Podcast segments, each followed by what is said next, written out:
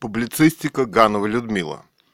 Сейчас, исследуя исторический материал по делу Круппа, Нюрнбергского процесса, я пришла к выводу, все сотрудничали с Германией и ее военной промышленностью.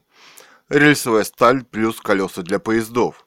И мы сами, того не подозревая, способствовали тому, чтобы Вторая мировая война состоялась.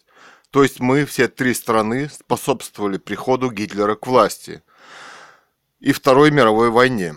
Это, собственно, крупное расследование этого крупнейшего военного преступления, а не состоялось на Нюрнбергском процессе.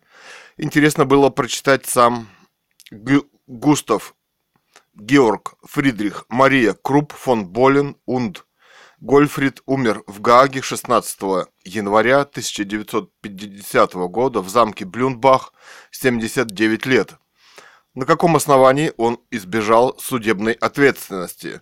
Сейчас стартует еще одна из важнейших страниц мировых хроник. Самые разные современные политические силы сражаются за места президента в России. Будем смотреть иногда. Вчера смотрели материал Фонда борьбы с коррупцией о даче очередной Путина. Вопрос. Потому что ее принадлежность хитро организована. Ты же не можешь сказать, что это дача Путина. У него в собственности только прицеп к какой-то машине. В декларации о собственности Навальный утверждает, что он в тех краях бывает.